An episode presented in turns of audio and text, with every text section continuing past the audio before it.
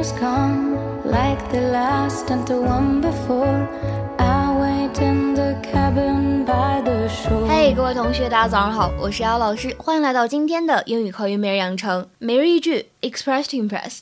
今天的话呢，我们来学一下这样一个表达：If you came over here to gloat, I already know it's a dud.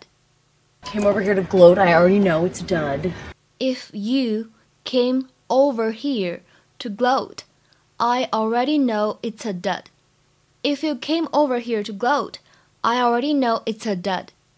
Came over here to gloat. I already know it's a dud. 整句话什么意思呢？如果你是来这儿幸灾乐祸的，我已经知道我的活动，我的想法很无聊了，对吧？不用你告诉我。这句话呢，在朗读的过程当中，注意一下 came over gloat 和 know 当中都包含了双元音，所以呢，这些单词在读的过程当中要注意发音要饱满。另外就是最后这个单词 dud dud，它当中呢包含了一个短元音的啊，它口型呢要小，发音要短。Hey, Manny, want to make a sweet comb sheet? Can that be a worse time, Claire? Oh, it's so peaceful and quiet over here. Haha. Came over here to gloat. I already know it's a dud. Actually, I came to give you this. 在整句话的学习过程当中呢，有三点值得注意。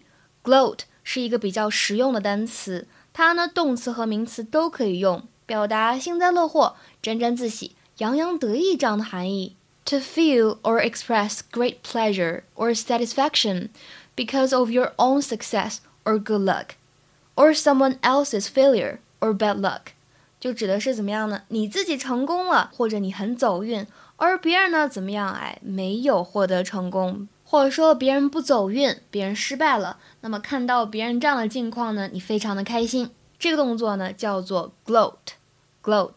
那第二点呢，注意一下，could not be a worse time，什么意思呢？还有比这个更差的时机吗？哎，言下之意就是你现在说这个话可真不是时候。Could not be a worse time。